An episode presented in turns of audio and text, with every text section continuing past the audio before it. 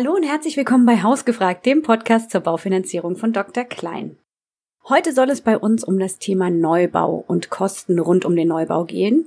Denn das ist ja immer ein ganz schöner Batzen, der da auf Interessierte zukommt. Und es ist auch schwierig zu analysieren, welche Kosten sind das eigentlich.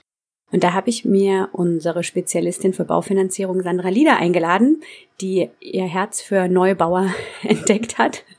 Und ich freue mich total, Sie heute hier begrüßen zu dürfen. Hallo Sandra. Hi Anna, danke, dass ich dabei sein darf. Sandra, du hast mir mal erzählt, ähm, so Menschen, die Neubau planen, das ist so deine Lieblingskundengruppe eigentlich. Wieso eigentlich? In der Regel sind es ganz, ganz tolle Familien, die tolle Pläne haben, die tolle Ideen haben, die auch oftmals noch ganz am Anfang stehen und die man dann über eine ganz lange Zeit begleiten kann. Und ich mag es total gerne, wirklich eine Bindung zu, zu meinen, ja, ich nenne es immer gern Schäfchen zu haben, dass ich wirklich quasi dabei bin, wie etwas Neues entsteht, wie etwas wachsen kann. Und das bringt halt irgendwann eine total enge Bindung mit sich. Und wenn man irgendwann sagen kann, hey, man trifft sich beim Richtfest miteinander und kann dann wirklich sehen, was haben eigentlich die letzten Monate so mit sich gebracht, das ist was, da geht einfach total mein Herz auf. Das ist ja so ein bisschen Leidenschaft geworden. Und ähm, warum entscheiden sich die Kundinnen und Kunden eigentlich deiner Erfahrung nach für Neubau und nicht für eine Bestandsimmobilie? Oh, da gibt es ganz verschiedene Gründe zu. Also ein ganz wesentlicher Aspekt ist das Selbstverwirklichen. Beim Neubau hat man in der Regel, muss ich mich vorsichtig formulieren, ganz, ganz viele Optionen, Möglichkeiten, wie man was machen möchte. Also will man eine Stadtvilla bauen, möchte man lieber ein Bungalow und ebenerdig sein, braucht man zwei, drei, fünf Zimmer. Und das ist halt was, was bei Bestandsimmobilien so in der Regel nicht mehr zu konstruieren geht, weil da ist das Haus halt schon da. Das heißt, da kann man jetzt nicht mal eben eine Wand einen Meter nach links oder rechts verschieben. Also zumindest nicht die Außenwände ohne einen riesengroßen Aufwand. Und das birgt halt total viel, ja, Möglichkeit, sein eigenes Nest zu bauen und nicht schon ein bestehendes Nest irgendwie zu seinem eigenen zu machen und vielleicht Kompromisse eingehen zu müssen. Es ist natürlich immer so ein bisschen die Schwierigkeit, dass es dann das Grundstück geben muss und das, die sind ja auch rar, genau wie Bestandsimmobilien. Und da ist man dann ja auch manchmal auch ein bisschen auf einen Kompromiss angewiesen. Äh, Aber ich kann das total nachvollziehen, wenn man schon immer so eine Idee hat von so einem Eigenheim mit äh, Erkern oder mit ähm, mit ganz bestimmten Parametern, dann ist natürlich ein Neubau genau das Richtige. Wie gehen die denn dann in der Regel mit der Planung vor? Mhm. Also viele junge, ich sag mal, Bauträger, jung im Sinne von, die sich gerade anfangen, mit dem Thema auseinanderzusetzen. Also gefühlt von der Altersstruktur gibt es da keine Unterschiede. Also sowohl ähm, ganz, ganz junge Leute frisch nach der Ausbildung als auch schon im seniorigen Bereich befassen sich damit, weil es, wie gesagt, so eine Herzensangelegenheit sein kann. In der Regel fängt es erstmal damit an zu schauen, was ist eigentlich so die Vorstellung? Also möchte man eben ein Haus mit zwei oder drei vollgeschossen haben? Braucht man einen Keller, will man keinen? Also in der Regel beginnt es damit, dass ein Bild im Kopf entsteht, wie kann dann das eigene Haus aussehen? Und dann ist der nächste Schritt eben das Plätzchen finden, wo das Haus auch hinpasst. Das heißt, das Grundstück. Du hast es eben schon angedeutet, ähm, ja, Grundstücke finden ist jetzt auch nicht unbedingt so einfach. Da hast du komplett recht mit. Also das ist oft wie die Suche nach dem Nadel im Heuhaufen.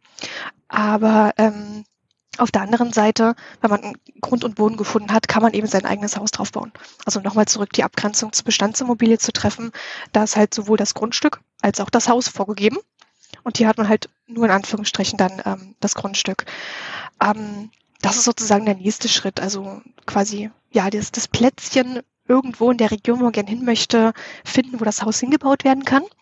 Und dann geht's in die tiefe Planung. Das heißt, da wird genau geschaut, wie steht denn das Haus darauf? Also hat es eine Ausrichtung ähm, Richtung Süden oder ist es doch eher eine Nordwestausrichtung oder wie auch immer, wie man quasi das Haus dorthin setzt, wie man das mit der Einfahrt regelt.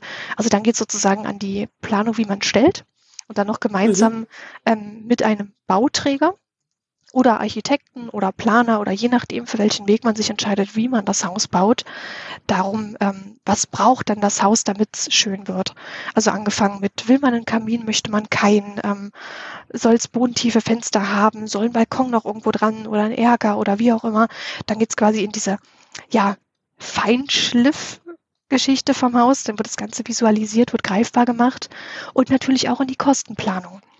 Ähm, weil jeder jede Besonderheit, äh, jede Besonderheit, jeder Schnörkel am Haus ähm, wird ja im Zweifel auch mit etwas mehr Kosten versehen. Und dann ist es quasi das Zusammenbringen des Budgets, was die Baufamilien haben, zu dem, was dann das Haus am Ende des Tages kostet, zusammen mit Grundstück. Und das ist dann so ein Zusammenspiel des Ganzen. Okay, also am Anfang ist es so, baue ich mir quasi mein Lego-Häuschen oder ich male es mir auf.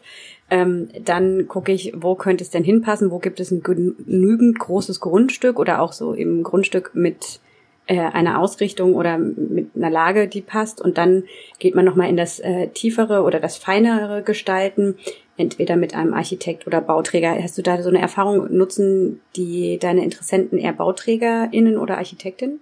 Also zuletzt waren es mehr tatsächlich Bauträger, ähm, was aber auch oft an der Größe liegt. Also Bauträger sind also es gibt die verschiedensten Größe von Bauträger, also welche, die zwei, drei Häuser im Jahr bauen, andere zwei, dreihundert. Und oftmals ist es einfach die Größe des Bauträgers, die es ein Stück weit treibt, weil oft bieten auch Bauträger die Grundstücke in Verbindung mit dem Haus an. Das heißt, man kann quasi beides aus einer Hand, Hand bekommen und da dann nicht die Suche nach ähm, Grundstück und dann mal gucken, mit wem, wie, was, wo. Und die sind einfach sehr, sehr, ich sag mal, ja, medienaktiv. Also man kommt schneller an Bauträger als an einzelne Architekten. Bei Architekten ist auch immer so ein Stück weit die Schwierigkeit der Kapazität es wird halt unheimlich viel gebaut momentan. Also wenn man irgendwo durch, durch die Landschaft fährt, man sieht überall Baustellen und überall stecken irgendwo in irgendeiner Form Architekten mit drin.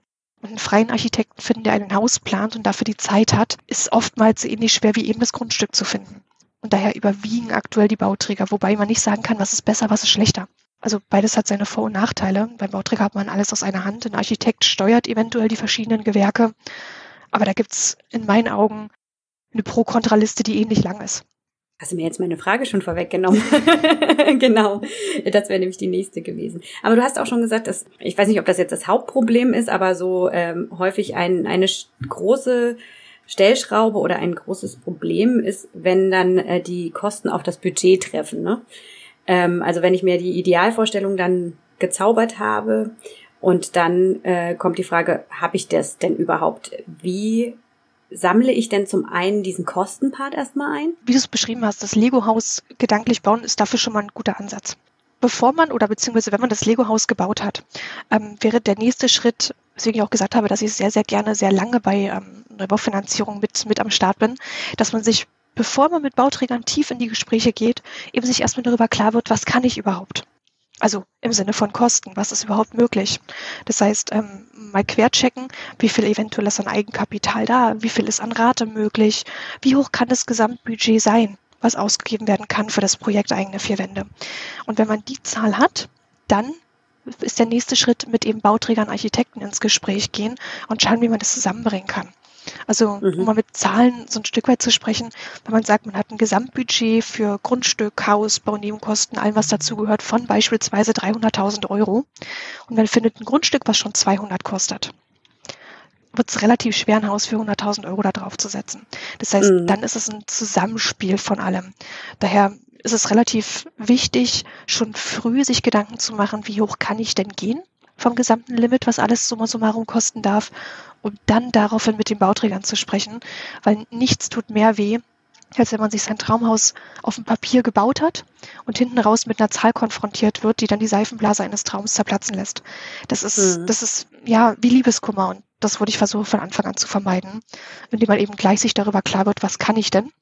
Und im Zweifel von Anfang an auch, wenn es sein müsste, Abstriche macht, dass man das nicht irgendwo überschreitet. Okay, also du meinst am besten erstmal sich das Budget ausrechnen lassen und dann das Lego-Haus bauen. Wäre der optimalste Weg. Okay.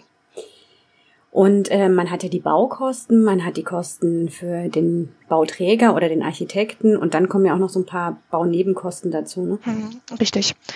Das ist immer auch ganz spannend zu sehen, ähm, wenn jemand einfach mal so bei, bei den einschlägigen Portalen, die es so gibt, sich anschaut, Häuser neu, was da so angeboten wird. Und man sieht dann da total günstige Neubaupreise und denkt sich so, wow, das sieht ja richtig gut aus.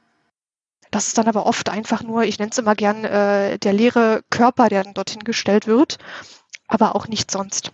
Das heißt, es kommt einfach noch ein Teil in der Regel mehr obendrauf als nur das, was der Bauträger irgendwo aufwirft.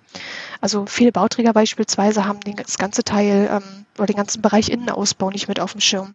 Das bedeutet, das Haus wird dann zwar gebaut, aber innen ist es im Endeffekt komplett nackig. Das heißt, man muss sich um Bodenbeleger kümmern, man muss sich um Wände kümmern, man muss im Zweifel die Treppe noch verkleiden oder was alles passieren kann. Das sind alles Kosten, die mit reinfließen können. Ähm, genauso auch alles, was drumherum betrifft. Also wenn ein Haus gestellt wird oder gebaut wird, ähm, bedeutet das, das steht erstmal auf einer Mondlandschaft. Das heißt, das Grundstück mhm. ist gefühlt wie ein absolutes äh, Acker, was seit zwei Monaten überhaupt nicht mehr betreten wurde. Also wirklich Mondlandschaft. Und das muss ja alles dann auch erstmal irgendwo bearbeitet werden, begradigt werden. Man braucht eine Einfahrt, ähm, vielleicht Heckenpflanzen, eventuell einen Zaun. Und wenn es nur der Briefkasten ist, der vorne irgendwo hin muss. Auch das ist ein Punkt, der oft, naja, so ein Stück weit vernachlässigt wird. Und der aber auch nicht ganz unerheblich ist von den Kosten her. Und noch ganz viele Kleinigkeiten. Beispielsweise Dixie-Klo für die Handwerker die dort arbeiten, ähm, eine Versicherung, falls mit der Baustelle irgendetwas passiert, die Kosten für ein Vermesser, ein Bodengutachten, das gemacht werden muss. Also es gibt noch ganz, ganz viele kleine Randkosten, die alle in der Einzelposition gar nicht so unheimlich viel sind, die aber in der Menge schon gerne mal mittelprächtige fünfstellige Bereiche erreichen können. Und das ist wichtig, dass man das irgendwo mit auf dem Schirm hat und mit berücksichtigt. Und auch dafür bin ich, sind wir gerne da, um mit einem Blick drauf zu haben, ist dann das von den Kosten her realistisch, steckt dann alles drin? Oder gibt es irgendwo Punkte, die nochmal ein bisschen tiefer nachgebohrt werden sollten? Katja hatte ich ja auch mal hier im Podcast, die hat mir von ihrem Neubau erzählt. Die hat zum Beispiel auch gesagt, dass, was du gerade auch ansprachst, dass dieser ganze Außenbereich, dass sie den komplett unterschätzt hat. Also ähm, so Begrünung, also bei ihr war es, glaube ich, jetzt vorwiegend Begrünung und dass das auch schon ganz schön teuer ist. Du sagtest jetzt auch, wenn ich zu dir komme, dann guckst du da kritisch drauf und sagst mir, pass auf, also Dixie-Klo fand ich jetzt echt ein gutes Beispiel, weil da würde ich ja niemals dran denken. Ähm, dann sagst du schon so, Mensch, also haben sie auch daran gedacht. Also das ist eigentlich der Weg zu sagen, ich kann das sozusagen mit dir challengen und gucken, passt es oder ähm, habe ich da ganz wichtige Posten vergessen? Grundsätzlich ja. Also irgendwann hat man ein Gefühl dafür, ist da jetzt wirklich an alles gedacht oder gibt es Punkte, die irgendwo eigenartig sind, weil die einfach nicht auftauchen. Ähm, klar, ich bin selbst keine Architektin, ich bin keine Bauingenieurin. Das heißt, ich habe da einfach ein Stück weit einen Blick zu, weil ich da tagtäglich mit zu tun habe und kann aus der Erfahrung recht gut abschätzen, ist das denn so okay? Also wenn zum Beispiel eben, ähm, also auch immer ein Punkt ist, die Bodenarbeiten nicht mit drin sind. Das heißt, ich gucke mir eine mhm. Bauleistungsbeschreibung gerne mal an, zusammen mit meinem Bauherrn, gehe mal durch. Und wenn da steht, dass die Bodenplatte gesetzt wird, dann ist es total klasse. Aber wer buddelt denn in Anführungsstrichen das Loch, dass die Bodenplatte überhaupt dorthin kann? Ähm, das sind Punkte, da habe ich dann schon einen Blick drauf und gehe es zusammen mit dem Bauherrn durch und ähm, spreche mal drüber, was, was passiert denn. Das heißt, ähm, dieser ganze Prozess von, ähm, man der macht sich jetzt Gedanken über den Bau und das Haus ist fertig, ähm, man kann einziehen. Was passiert denn alles in der Zeit? Und das beginnt eben damit, dass man die Planung macht, dass man ähm, sich die ganzen Genehmigungen, Zusagen von Gemeinde, von Bauantrag etc. pp. einholt. Irgendwann geht es dann los, dass eventuell Bäume abgerissen noch werden, oder dass eben die Bodenvorbereitungen gemacht werden. Dann irgendwann kommt die Bodenplatte, dann wird das Haus gesetzt, also so Stück für Stück. Diesen ganzen mhm. Prozess, ähm, dass man den mal durchgeht und dann drüber nachdenkt, was passiert denn in diesen Momenten und welche dieser eventuell entstehenden Kosten stecken nicht in der Bauleistungsbeschreibung vom Bauträger drin. Mhm. Und das mache ich ganz gerne, um so ein Stück weit auch einen Fahrplan zu haben und dann auch gleich mit den Kunden über auch die Finanzierungsthemen zu sprechen. Also wann werden denn welche Gelder benötigt? Was mhm. bedeutet mhm. das ähm, mit einer eventuellen Doppelzahlung für Miete und eventuell schon anteilig Kreditzinsen. Also das gehe ich immer ganz gerne wie so ein, ich nenne es mal Zeitstrahl durch und da eben auch gleich mit auf den Blick, ähm, was die Baunebenkosten betrifft. Okay, ihr gleicht dann sozusagen ab, also so ist die Bauleistungsbeschreibung, so ist der Prozess, wie das Bauhaus dann ja eigentlich entsteht steht und dann guckt ihr, wo gibt's da eventuelle Lücken, um dann auch zu gucken, welche Baufinanzierungsoptionen, Darlehensoptionen passen denn dazu. Ein kleiner Hinweis, äh, wir haben euch hier in die Show Notes auch eine Übersicht für Baukosten gepackt, wo ihr ähm, downloaden könnt und gucken könnt, welche Kosten denn alles zu so einem Bau von einer Immobilie gehören. Genau, aber wir waren jetzt eigentlich beim Thema Darlehen, sagtest du, hast du so gut übergeleitet, denn das wäre auch meine Frage, wenn ich jetzt ähm, weiß, okay, das ist, ich habe die Schritte gemacht, die du äh, gerade aufgezeigt hast, ich habe das Haus, ich habe das Grundstück, ich hatte vorher mit dir so eine grobe Budgetberatung gemacht, ich weiß also, das passt irgendwie zusammen, das Lego-Haus und auch die Kosten, die ich für das Lego ausgeben kann sozusagen. Wie läuft es denn dann mit der Finanzierung? Gibt es da andere Optionen im Vergleich äh, zu einem, einer Bestandsimmobilie, die ich finanziere? Gibt es da Einschränkungen? Wie läuft es da bei einer Neubaufinanzierung? Tatsächlich ist es schlichtweg anders als bei einer Bestandsimmobilie. Mhm. Also es gibt andere Punkte, auf die man einen Fokus legt. Die erste Frage, die sich grundsätzlich dann stellt, ist eben diese Verbindung zwischen Bau und Grundstück. Also kauft man beides zusammen oder wird man erst das Grundstück und kümmert sich dann später um den Bau. Außer was gibt es ja, mhm. dass er manchmal zufällig ein Grundstück vor die Füße fällt, wo man sagt, boah, das ist schön, aber ich habe mich jetzt noch gar nicht mit dem Haus auseinandergesetzt. Also das ist erstmal so die erste Timing-Frage. Weil da gibt es auch schon verschiedene Optionen ranzugehen. Also finanziert man erstmal nur das Grundstück und kümmert sich später um den Bau oder fasst man gleich von Anfang an beides zusammen, weil eben dieses Lego-Haus ja schon konstruiert ist und man schon weiß, wie es dann aussehen soll. Das hat doch auch steuerliche Vorteile, oder? Wenn ich es getrennt kaufe? Mit der Grunderwerbsteuer? Genau, es ist gut, dass du es ansprichst. ähm, also erstmal grundsätzlich ähm, steuerliche Beratung, ähm, das ist immer der Steuerberater der, der beste Mensch. Ähm, aber du hast absolut recht, ähm, da gibt es tatsächlich sogar ziemlich großen Unterschied. Also wenn man beides aus einer Hand kauft, beziehungsweise in irgendeiner Form miteinander verbunden, müsste man die Grunderwerbsteuer für das Grundstück und auch direkt für den Hausbau mitbezahlen. Also das ist das zum Beispiel, wenn man einen Bauträger hat, der das Grundstück gleich mitverkauft, weil er es im, mhm. im Paket hat. Ähm, wenn man ein Grundstück, ich sag mal, vom Nachbarn abkauft, weil der jetzt gerade irgendwie sagt, das ist ihm zu viel, er möchte einen Teil abgeben, und man dann in zwei Jahren irgendwann ähm, mit einer Baufirma spricht und dann ein Haus draufsetzt, dann fällt die Grunderwerbsteuer nur fürs Grundstück an.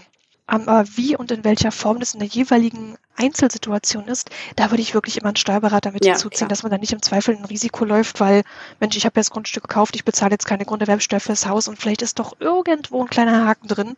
Also da lieber Safety First. Genau, wie waren bei den Unterschieden ähm, von der Finanzierung? Weil der größte Unterschied, also wie gesagt, einmal das ähm, mit nimmt man beides gleich zusammen oder erstmal nur das Grundstück.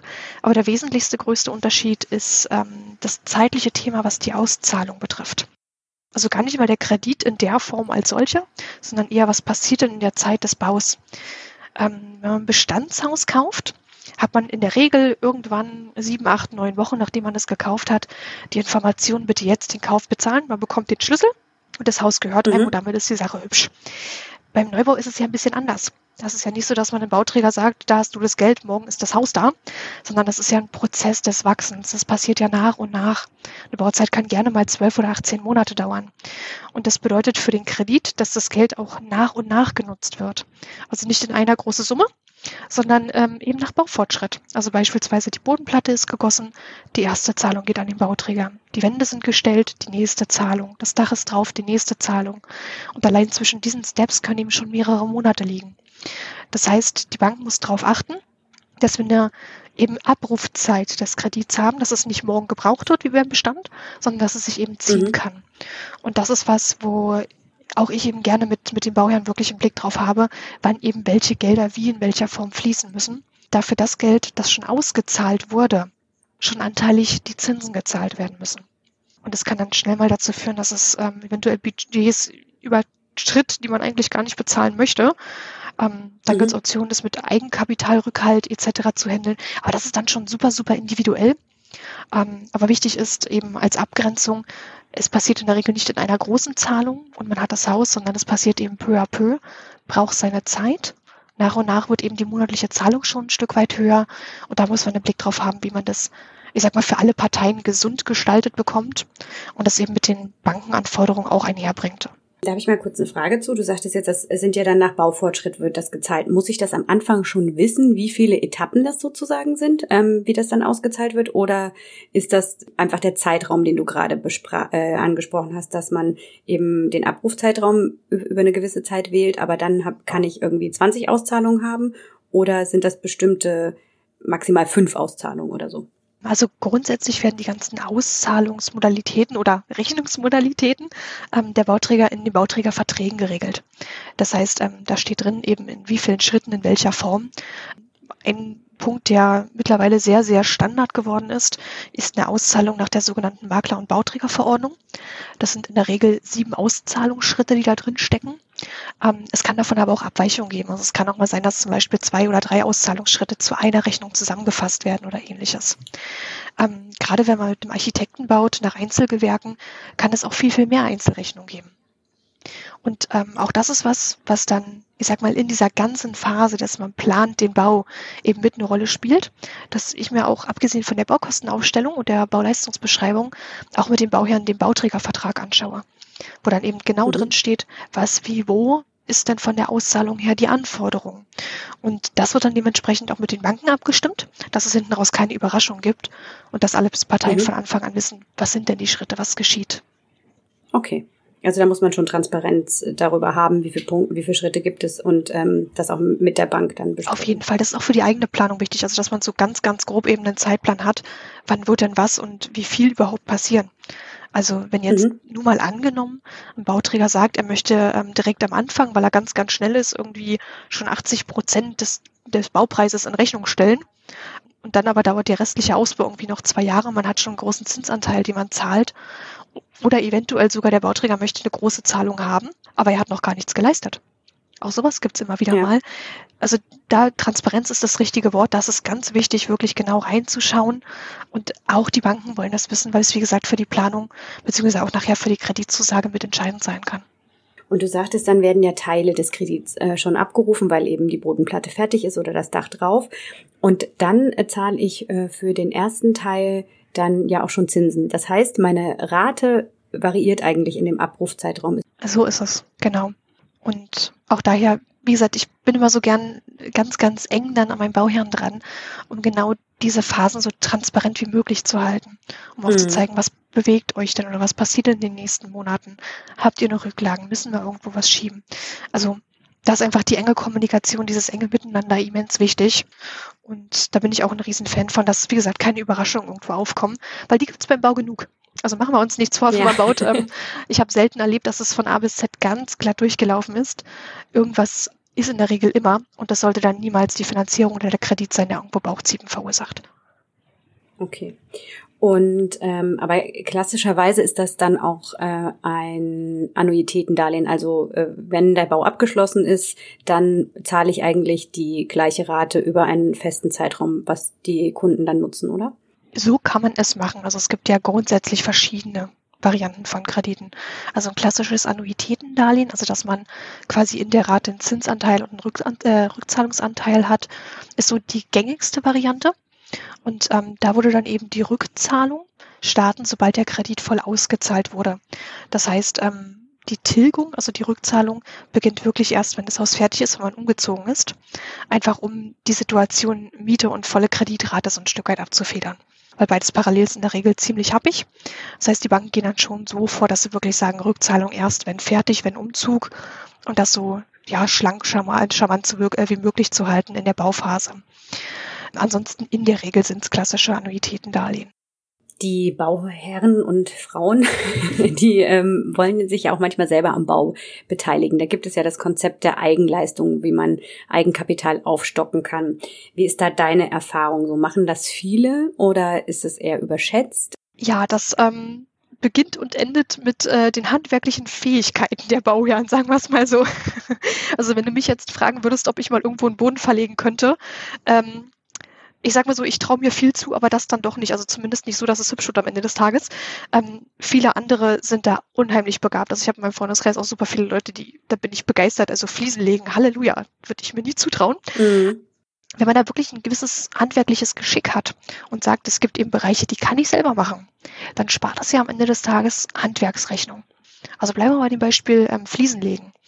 Klar, die Fliesen braucht man trotzdem. Den Fliesenkleber benötigt man und die Fugen, Spachtel, Masse, wie auch immer das heißt. Wie gesagt, ich bin keine Hobbyhandwerkerin. Ähm, benötigt, benötigt man auch. Aber auf der anderen Seite, man spart ja das Geld für den Handwerker, der die Sachen an die Wand gebracht hätte. Und das ist dann die sogenannte Eigenleistung. Oder ein anderes Wort dafür ist auch Muskelhypothek. Ich sage immer ganz gern, schlichtweg die Handwerksrechnung, die sie sparen dafür, dass sie selbst machen. Und das wird von den Banken in der Regel, auch da muss ich vorsichtig formulieren, eben wie ein Eigenkapitalersatz ähm, betrachtet. Weil eigentlich hätte man dafür eine Handwerksrechnung gehabt, spart die aber, weil man es selbst macht. Da achten Banken tatsächlich nur so ein Stück weit drauf, was wird denn gemacht? Und hat man auch die Qualifikation dazu. Also wenn zum Beispiel jemand, ähm, oh, ich sag jetzt mal, was fällt mir spontan ein, ein Fleischer, einfach nur mal angenommen, Fleischer sagt, ähm, er macht jetzt die komplette Elektrik, macht Wasser und Abwasser und macht auch den äh, Dachstuhl Draufbau alleine. Würde ich erstmal hinterfragen, Mensch, sind Sie irgendwie gelernter Dachdecker oder ähm, Elektriker? Also wie kommt es, dass Sie das können? Was ist der Hintergrund? Da gibt es auch Banken, die wollen dazu tatsächlich Qualifikationsnachweise sehen. Bei solchen Punkten wie jetzt Malerarbeiten oder Boden verlegen, das ist was, was man auch, wenn man nicht wie ich sehr ungeschickt ist, ähm, auch gut hinkriegen könnte Da sind die Banken recht großzügig. Wobei das aber auch im Bereich sein sollte. Also wenn jetzt jemand sagt, als Einzelperson, der Vollzeit arbeit ist, äh, arbeitet und sagt, er möchte jetzt sämtliche Böden selbst machen, möchte sämtliche Malarbeiten selbst machen, möchte die Sanitärinstallation selbst machen und vielleicht auch noch äh, die Außenfassade selbst draufspachteln. Und er sagt, dafür spare ich Handwerksleistungen äh, Größenordnung 30.000 Euro. Dann sage ich gerne mal, wie möchten Sie das schaffen neben Ihrer Vollzeitarbeit? Ist das realistisch, das zu schaffen, das Haus fertig zu bekommen? Und wir reden davon, dass das von einigen Handwerkern ein Jahresgehalt ist. Also da wird oftmals hinterfragt, ist es denn überhaupt wirklich umsetzbar? Wenn man aber zum Beispiel familiären Rückhalt hat und das irgendwo belegen kann, kann man das super, super gut mit einplanen. Also wie gesagt, gerade der Bereich Innenausbau ist eigentlich prädestiniert dafür dass man sagt, man macht davon einfach ein Stück weit was selber. Und es ist ja auch schön, wenn man an seinem eigenen Haus eben selbst Hand anlegen kann. Also kann man wirklich sagen, hey, guck mal, das Bad habe ich selbst gefliest. Das ist halt schon ziemlich cool vom Gefühl her. Ähm, nur wie gesagt, man sollte es dann vernünftig machen und auch realistisch zu sich selbst sein. Traut man sich das zu? Weil irgendwie wäre es schade, wenn man ein Haus baut, ähm, man den Boden selbst reinlegt und sich nach einem halben Jahr denkt, oh mein Gott, was habe ich da angestellt? Also da einfach kritisch damit umgehen. Aber wie gesagt, ähm, die eingesparten Handwerksrechnungen werden von den Banken als Eigenleistung betrachtet. Eigenleistung heißt ja auch, äh, wie du es jetzt auch gerade sagtest, nochmal, dass ich das nicht selber machen muss oder derjenige, mit dem ich das Darlehen beantrage oder das Haus baue, sondern das können ja auch Freunde und Familie sein. Wichtig ist, dass man die dann auch versichert. Aber ähm, du sagtest jetzt gerade, da wird, äh, du hast es so schön gesagt, da, das ist sozusagen der Betrag, den man nicht an den Handwerker zahlt. Wird, muss man bei der Bank dann ein Angebot, ein äquivalentes von dem Hand, äh, Handwerker haben, um zu sagen, das spare ich? In der Regel geht's da recht pauschal dran. Also wenn man jetzt zu jedem kleinen Gewerk noch Rechnungen beibringen müsste, ich sag mal, es würde auch ein Stück weit den Rahmen sprengen und auch die Banken haben nicht die Kapazitäten, um da bis in die kleinste Tiefe zu prüfen. Nur auch da wieder, es sollte realistisch sein. Also wenn man ein Haus mit 120 Quadratmetern hat und einen Boden verlegen möchte und man setzt da 50.000 Euro Eigenleistung ein, ähm, ist die Frage, ob jetzt eine Handwerksfirma 50.000 Euro reine Arbeitsleistung, also nur für die Stunden, für 50.000 Euro in Rechnung setzen mhm. würde. Also da, ich sag mal so, sollte es in einem vernünftigen, gesunden Verhältnis sein. Und dann brauchen wir da keine separaten Angebote für. Also ehrlich zu sich selbst sein und realistische Zeiten ähm, veranschlagen, um da im, im Zweifel auch ein bisschen sparen zu können. Es ist ja so, also das kann die Eigenleistung sein, weil man dann doch nicht hinterherkommt ähm, und es nicht so schnell selber machen kann, wie man sich das erhofft hat. Aber es kann ja auch sein, dass es Rohstoffmangel gibt oder dass irgendwie, ist ja gerade ein akutes Thema, oder auch, dass es generell irgendwie länger dauert und mehr kostet. Ich glaube, ich habe mal so eine Zahl gelesen, schon jeder zweite Neubau kostet mehr als eigentlich kalkuliert. Was mache ich denn, wenn es teurer wird? Also auch da wieder zurück zum Anfang. Gesund planen, sein Budget kennen mhm. und optimalerweise das Budget von Anfang an nicht bis ans Limit ausreizen. Ähm, weil die Situation kann tatsächlich eintreten. Also wenn man mitten im Bau ist und ähm, gerade Corona war jetzt ein gutes Beispiel, das Wort, was keiner irgendwo ähm, aktuell mehr gern hören möchte, aber da kam es halt wirklich zu vielen mhm. Verzögerungen, ähm, dass es dann eben wirklich länger dauert und dass man vielleicht ähm, ja auch mit höheren Rohstoffpreisen konfrontiert wird, dass dann halt der Bauträger sagt, Mensch, kriegen es so nicht mehr hin. Vertraglich ist es auch okay, dass wir jetzt einfach mal sagen, ähm, Prozentsatz X müssen wir mehr in Rechnung stellen. Daher die Planung von Anfang an, dass ein sowas im Zweifel nicht völlig ins Trudeln bringt. Und wenn die Situation kommt, so früh wie möglich und so offen wie möglich mit uns bzw. der Bank ins Gespräch gehen und einfach sagen, wir haben jetzt die Situation, voraussichtlich wird sich in zwei, drei Monaten ergeben, dass Betrag X mehr benötigt wird, dann gibt es ähm, die Möglichkeit, mit sogenannten Nachfinanzierung zu arbeiten. Das heißt, dass dann einfach der Kredit nochmal um ein Stück erhöht wird. Und deswegen ist diese Anfangsbudgetfrage so wichtig. Das bedeutet halt auch dann langfristig eine etwas höhere Rate. Wenn das einen dann mhm. schon in Schwierigkeiten bringt, ist das wirklich super, super heikel. Daher frühzeitig drüber sprechen, von Anfang an solide planen mit ein bisschen Puffer. Und dann sind hinten raus in der Regel auch solche Nachfinanzierung oder weitere Finanzierung kein so großes Problem. Also in der Vergangenheit hatte ich bisher zum Glück toi toi toi bei meinem Bauherrn nie Probleme damit. Aber wie gesagt, das A und O ist eine solide Planung von Beginn an. Wenn du so für das Thema Neubau brennst, hast du denn eigentlich auch selbst gebaut? Tatsächlich stecken mein Mann und ich da gerade in einer sehr, sehr ähm, lustigen Phase. Ähm, wir kannten aus der Vergangenheit Eigentumswohnung kaufen. Wir haben auch selbst ein Haus gekauft und komplett renoviert. Neubau mhm. kannten wir, bis zuletzt noch nicht in die Tiefe, also nicht privat selbst für uns selbst. Ähm, wir sind jetzt aber gerade mittendrin. Ähm, wir haben durch einen totalen Zufall ähm, über die Nachbarschaft ein Grundstück ähm, ja, kaufen können und sind jetzt gerade drauf und dran, ähm, das Haus zu planen, was wir darauf bauen möchten. Das heißt, ähm, wir haben den Bauträger, wir haben die Finanzierung soweit geklärt, das ist alles gut. Und jetzt sind wir gerade an dem Punkt, dass es halt um die letzten Feinabstimmungen geht. Also welche Farbe wird mal die Fassade haben? Oder werden das Dachziegel eher rund oder eher eckig sein werden? Also an dem Punkt stehen wir gerade. Daher bin ich mittendrin in dem Prozess und kann daher auch eben viele dieser, dieser Anfangsthemen total gut nachvollziehen. Eben genau diese Überlegung, ähm, wie ist es mit den Leitungen, was für eine Heizung nutze ich, ähm, Kamin, ja, nein, baue ich es ein bisschen größer, ein bisschen kleiner, Abstimmung mit der Gemeinde, auf was muss ich im Zweifel achten. Da kann ich jetzt halt wirklich total super aus eigener Erfahrung berichten. Und es ist eine spannende Phase. Und ich glaube, die meisten Menschen kennen das auch aus, aus der eigenen Erfahrung heraus. Wenn man plötzlich selbst damit konfrontiert wird und man beruflich immer wieder zu tun hat, mutiert man wieder zum Anführungsstrichen Azubi. Das heißt, ich stelle mir selber die Fragen, die ich regelmäßig auch von meinen Bauherren Kunden gestellt bekomme und wo ich dann selber anfange nachzudenken, was macht es eigentlich mit mir emotional, was bedeutet das? Dadurch kann ich jetzt auch viel, noch viel tiefer nachvollziehen und noch viel tiefer verstehen, was, was einen rumtreibt, was für Ängste es auch mit sich bringt, aber auf der anderen Seite was für Chancen. Also daher, um die Frage zu beantworten, ähm, ich kenne es noch nicht, ich lerne es gerade sehr, sehr intensiv kennen. Ähm, es ist eine super, super spannende Zeit. Und machen wir uns nichts vor, es wird auch mein Mann und mir, obwohl wir jetzt beruflich in diesem Thema so ein Stück weit drinstecken, es wird auch uns ein bisschen graue Haare bereiten. Auf der anderen Seite aber auch total viele Lachfältchen und da freue ich mich jetzt schon drauf. Mhm. Also ich finde es eine super, super coole Erfahrung und ja, mir macht es jetzt schon Spaß, obwohl ich noch gar nicht angefangen habe. Also es ist noch kein Bagger da. Mal gucken. Aber das ist ein schönes Bild mit den ähm, grauen Haaren und den Lachfältchen, weil ich glaube, das würden viele unterschreiben. Denn es ist ja doch meistens ein langwieriger Prozess, sich da klar zu werden, wie du es eben am Anfang auch sagtest, irgendwie das Budget feststecken, das Lego-Haus bauen, dann zu checken, wie viel passt denn irgendwie zusammen, was, auf was muss ich im Zweifel auch verzichten, ein gutes Grundstück finden, gucken, welche Nebenkosten gibt es, was kann ich an Eigenleistungen einbringen also das ist ja wirklich ein ganz großes Thema und wahrscheinlich auch wirklich so eine Aufgabe, die man im Leben ja nicht so häufig hat. Ähm, so eine große Aufgabe, so ein großes Projekt. Und wenn es dann steht und wie du auch vorhin sagtest, wenn man dann eben auch vielleicht noch ein bisschen mit Hand angelegt hat und sagen kann, Mensch, das ist echt mein Zuhause und ich habe das mit bewirkt, dass es so toll ist, dann ist es wahrscheinlich auch ein echt guter Grund für Lachfältchen. Wenn dann der erste Abend kommt, wo man entspannt auf seiner eigenen Terrasse sitzen kann und sagen kann, ich bin angekommen ich bin zu Hause. Das ist so ein unglaublich schönes Gefühl. Cool. Sandra, vielen Dank. Ich habe so viel gelernt. Das ist, äh, hat mir total geholfen, mal das ein bisschen klar zu kriegen, wie der Prozess ist und welche Bestandteile es da eigentlich gibt. Und ich hoffe, den Hörerinnen und ähm, Hörern hat es auch geholfen. Ganz vielen Dank für deine Zeit, liebe Sandra.